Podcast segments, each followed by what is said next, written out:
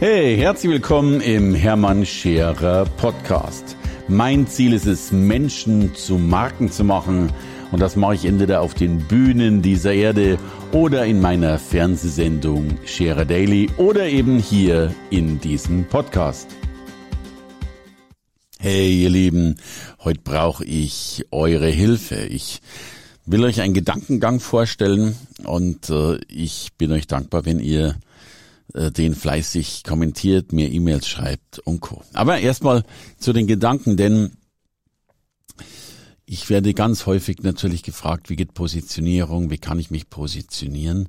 Und dabei fällt mir immer wieder auf, dass Menschen glauben, sich vollkommen verändern zu müssen. Also, und natürlich auch davor Angst haben, indem sie äh, das Gefühl haben, dass sie nicht mehr die Person sein dürfen, die sie eigentlich sein wollen, sondern in eine Rolle reinschlüpfen, müssen, glauben zu müssen, um sichtbar zu sein. Ein typisches Beispiel, ich kenne ganz viele introvertierte Menschen, die sagen, du, ich will gar nicht auf die Bühne und, und, und laut und Chaka und, und so weiter und so fort. Und äh, dann merke ich immer, dass das Missverständnisse sind. Weil Menschen in dem Moment, wo sie sich verstellen, tatsächlich dann eben die Authentizität, von der ich behaupte, dass es die dann dennoch ein bisschen gibt, allein über dieses Thema könnten wir streiten, ähm, dann vollends verlieren.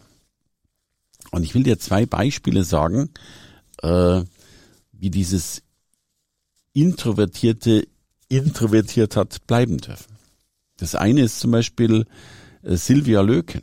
Silvia Löken hat festgestellt, dass, dass die meisten Menschen ja sowieso introvertiert sind.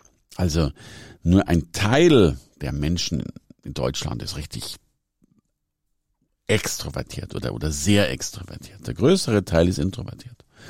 Und so hat sie dieses Buch geschrieben, Leise Menschen, starke Wirkung. Und hatte damit sofort eine viel, viel größere Zielgruppe, sofort Spiegel Bestseller, sofort, ich glaube, einen zwei- oder dreiseitigen Bericht auch noch im Spiegel. Und jetzt stell dir mal vor, Silvia Löken hätte das anders gemacht. Sie hätte äh, jetzt ein auf Schaka und komm raus und zeig dich, auch wenn du introvertiert bist, getan. Das hätte nicht funktioniert. Silvia hat das getan, äh, was ich Find Your Frame nenne. Bleib also bei dem, was du bist, aber finde den Rahmen dazu. Oder zweites Beispiel, da darf ich keinen Namen nennen, aber es gibt einen ganz, ganz bekannten europäischen, deutschsprachigen Tennisspieler. Sehr, sehr bekannt, multi, multi, multi Millionen schwer. Und ich dürfte den Coach dieses Tennisspielers beraten. Und der Coach sagt irgendwann zu mir, ja weißt du, Hermann, ich bin ja nie sichtbar. Also ich bin ja, ich bin ja total im Hintergrund, weil die ein, der einzige, der immer sichtbar ist, ist logischerweise der Tennisspieler, den ich coache und es sind auch seine Erfolge. Natürlich habe ich da meinen Beitrag dazu zu leisten, aber letztlich spiele ich in der Außenwirkung nicht die geringste Rolle. Und jetzt musste der auf die Bühne und und hat sich überhaupt nicht damit wohlgefühlt, dass der plötzlich an einem Platz steht, an dem er in seinem ganzen Leben noch nie war, weil er immer nur im Hintergrund war. Und du kannst dir vorstellen, wie ein Mensch dann so ist, wenn er auf der Bühne ist und da zumindest in seiner Wahrnehmung nicht hingehört. Und es spielt dabei gar keine Rolle, ob seine Wahrnehmung berechtigt oder unberechtigt ist. Es ist eben seine Wahrnehmung. Und dann habe ich ihm ein, ein kleines Drehbuch geschrieben für den Einstieg und dieses Drehbuch begann so, dass wir gesagt haben, er geht auf die Bühne, es ist vollkommen dunkel, totale Dunkelheit im Raum, also gerade die, die, die die gesetzlich vorgeschriebenen Feuerwehrlichter oder Notausgangslampen sind an. Und er fängt seine Rede im Dunkeln an. Ungefähr so. Liebe Zuhörerinnen, liebe Zuhörer, Sie sehen mich nicht.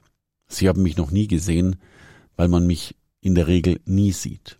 Man sieht immer nur die Erfolge, die meine Klienten erreichen, die meine Klienten generieren und ich bin immer der, der im Hintergrund sitzt. Der Coach, der die Menschen coacht, unterstützt und berät, dass sie diese Erfolge, die dann so häufig gefeiert werden, auch einfahren können. Deswegen war ich mein Leben im Hintergrund und bin meistens auch im Hintergrund. Heute, heute haben sie das erste Mal die Gelegenheit, mich zu sehen. Und dann zosch, Spot an und der Mann ist da. Und ich hoffe, du merkst den Unterschied. Äh, es ist ein vollkommen anderer Einstieg, weil er muss sich nicht mehr beweisen, der muss nicht mehr äh, laut sein, der muss nicht mehr präsent sein, der muss sich nicht um Dinge bemühen, um die er sich nie bemühen wollte. Er ist sofort on stage und in dem State. Und vor allen Dingen sind auch die Zuhörer in dem State, ihn so wahrzunehmen. Und das alles sind für mich Möglichkeiten, den eigenen Frame zu finden. Deswegen bin ich gar nicht so sehr der Freund von Positionierung, weil Positionierung ist immer etwas, das klingt so, als würde man sich wegpositionieren, woanders hinstellen, äh, die, die ursprüngliche Situation verlassen, das, was einem gefällt, nicht mehr tun. Und genau das soll es eben gar nicht sein. Ich will dir ein paar Beispiele geben von Menschen, von denen ich glaube, dass sie ein Frame gefunden haben. Da gibt's Lisa Reinheimer, eine Lehrerin, war bei uns im Goldprogramm. Und die hat dann irgendwann gesagt, Mensch, Lehrerin ist so eine Bezeichnung, das bin ich und das bin ich von Herzen gern. Aber ich bin nicht einfach nur Lehrerin, ich will eigentlich, dass Kinder Klassenheld werden. Äh, und dann hat sie diesen Slogan kreiert, dein Kind wird Klassenheld. Und plötzlich war sie zwar immer noch Lehrerin, aber sie war gleichzeitig eben auch die Klassenheldmacherin. Und damit hat sie, sie hat, glaube ich, einen doppelten Frame gewechselt. Sie hat einerseits den Frame gewechselt von Lehrerin zu Klassenheld und hat sich dann noch die Frage gestellt, wie kann ich außerhalb oder in welchem Rahmen kann ich anderen Menschen noch helfen? Und einer ihrer beliebtesten Rahmen war Instagram äh, und hat online viel getan. Hat viele Anfragen bekommen, dann natürlich in Corona-Zeiten noch mehr. Und das Ende vom Lied, sie ist heute keine Lehrerin mehr, sondern hilft eben deutschlandweit oder deutschsprachig weit Eltern und Kindern, dass sie Klassenheld werden. Und vor kurzem war sie bei mir, äh, fällt mir geradezu in die Arme und sagt, Hermann, stell dir vor, ich habe an einem Tag mehr verdient als vorher in einem ganzen Jahr als Lehrerin. Und dabei tut sie immer noch das Gleiche. Sie hilft Kindern, bessere Schüler zu werden. Aber sie tut's nicht mehr in der Schule. Das heißt, Lisa hat sich kaum verändert, so meine ich das, aber, oder zumindest ihr Grundauftrag hat sich kaum verändert, aber der Rahmen, den sie für sich geschaffen hat, der hat sich verändert. Ein zweites Beispiel, auch ein Goldie, ist Claudio Trento, seines Zeichens Inhaber einer Schmerztherapiepraxis. Naja, und da war er sehr erfolgreich als Mensch, der eben Schmerztherapien in seiner Praxis anbietet bis er eben auch gemerkt hat, mein Gott, ich erreiche so wenig Menschen und äh, ich müsste doch viel mehr Menschen erreichen. Er ist den Weg über Facebook und Co gegangen und bietet mittlerweile Online-Kurse an über Schmerztherapie.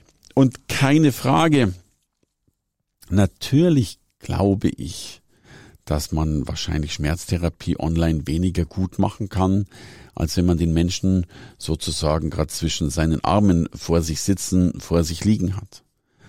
Aber dennoch konnte er Menschen helfen und damit vielen, vielen Menschen mehr als vorher. Er hat seinen Umsatz für xxx-fach. Die Zahlen sind so groß, dass ich sie mir nicht traue, sie zu sagen. Aber er ist immer noch dieser wunderbare Claudio Trento, der immer noch Menschen helfen will, Schmerzen zu vermeiden aber er hat sich den neuen Rahmen ausgesucht, in dem Fall ein Online-Rahmen. Und damit kommen wir zum dritten Beispiel. Das ist Mareike Fuis. Mareike ist eine ganz, ganz großartige, intelligente Frau, äh, deren Tochter leider an den Down-Syndrom leidet. Wobei da würde Mareike schon wahrscheinlich intervenieren und sagen, das Wort Leiden ist ja schon das Falsche. Sie setzt sich eben deswegen, eben wegen ihrer Tochter, für eine bessere Welt ein. Und äh, auch sie ist ein Goldie und fragte mich, Mensch, Hermann, was kann man da machen? Und ich war tatsächlich auch unsicher, wie, wie sehr man in der Lage ist oder nicht in der Lage ist, ähm, äh, mit einem Down-Syndrom äh, zu arbeiten, beziehungsweise Nutzen für andere zu stiften. Aber auch das war ganz leicht. Sie hat auch wieder, auch wieder den Frame leicht verändert. Sie sagte, ich bin Mutter eines solchen Kindes. Das heißt, es gibt viele Mütter und Väter solcher Kinder. Und sie hat begonnen, erstmal einen Online-Kongress äh, über Down-Syndrom äh, zu machen. Ich glaube mittlerweile der größte und erfolgreichste Online-Kongress in Europa und konnte damit Unmengen von anderen äh, Menschen helfen. Das ist der eine Punkt. Und so hat sie immer mehr gespürt, dass das Ganze aber auch in eine, eine Richtung geht von Inklusion, von Mitnehmen, von Diversity. Und plötzlich hat sie ihr Thema ein bisschen ausgeweitet, hat gesagt, Mensch, was ist denn eigentlich Down-Syndrom? Es, es, es ist ein Weg, zum Beispiel ausgegliederte Menschen mehr zu inkludieren. Es ist ein Weg zu Diversity. Und plötzlich hat sie Vorträge immer noch über Down-Syndrom, immer noch über ihre Tochter, aber auch über Diversity gehalten und ist mittlerweile im gesamten europäischen Ausland als Rednerin auch bei Unternehmen zu sehen. Sie hat den Auftrag nie verändert, sie hat nur den Rahmen ein wenig drumherum gestrickt. Und das ist etwas, was ich so häufig erlebe bei so vielen Menschen. letztes Beispiel, auch ein Goldi, äh, Jürgen Jörges, von dem ich mir so viel erzähle, weil es hat so ein plakatives Beispiel ist, seines Zeichens Malermeister, der sich aber unheimlich gut auskennt, weil er eben wohl ständig damit konfrontiert äh, wurde mit, äh, äh, mit Schimmel. Also mit den Schimmel in Haus und Wänden. Und er hat ein Buch geschrieben, Schimmel, Arsch und Zwirn, Anekdoten und Wissenswertes über eine allgegenwärtige Plage. So. Ein Malermeister, der sich immer noch darum kümmert, was ihm wichtig ist, nämlich über die Wände und äh, die Grundbehandlung von Wänden, sprich Schimmel. Aber auch er hat den Frame verändert. Er hat mal ein Buch über Schimmel geschrieben und ist heute mittlerweile ein ich glaube, in 100 Zeitungen abgedruckt und ein mittlerweile äußerst beliebter Fernsehgast in Talksendungen, in Frühstücksfernsehen. Warum? Weil einerseits Schimmel uns mehr oder weniger alle betrifft und weil er eine herrliche Art hat, über sowas Banales und Anführungsstrichen Langweiliges zu sprechen wie Schimmel. Er ist immer noch der Mann, der den Schimmel bekämpft, aber auch er hat den Rahmen äh, des Schimmels, sprich ein anderes Buch, äh, sprich TV und Zeitung ganz anders gesetzt. Und meine These ist, dass der Rahmen heute das Entscheidende ist. Und meine Frage an dich ist, ähm, stimmst du mir zu? Widersprichst du mir? Ich kann mit beiden gut leben. Und hast du Beispiele, wo Menschen ihren Rahmen anders gesetzt haben, wo du den Rahmen anders gesetzt hast, verschoben hast und dadurch vielleicht ganz, ganz großartige Dinge erreichen konntest, die du vorher nicht erreicht hast. Ich glaube, wir in unserem Goldprogramm stehen dafür, dass wir Menschen helfen, einen Rahmen zu finden, der sie so wahrnimmt, wie sie sind, aber gleichzeitig ja die Möglichkeit bietet, das, was sie sind, extrem zu kapitalisieren. Hey, also ich bin extrem neugierig auf dich. Auf Social Media, wo immer und natürlich auch per E-Mail at info at hermannscherer.com. Hey, was los mit deinem Rahmen? Hey, danke fürs Reinhören in den Hermann Scherer Podcast. Mehr Infos gibt es für dich unter www.hermannscherer.com slash bonus. Und ich sage erstmal Danke fürs Zuhören.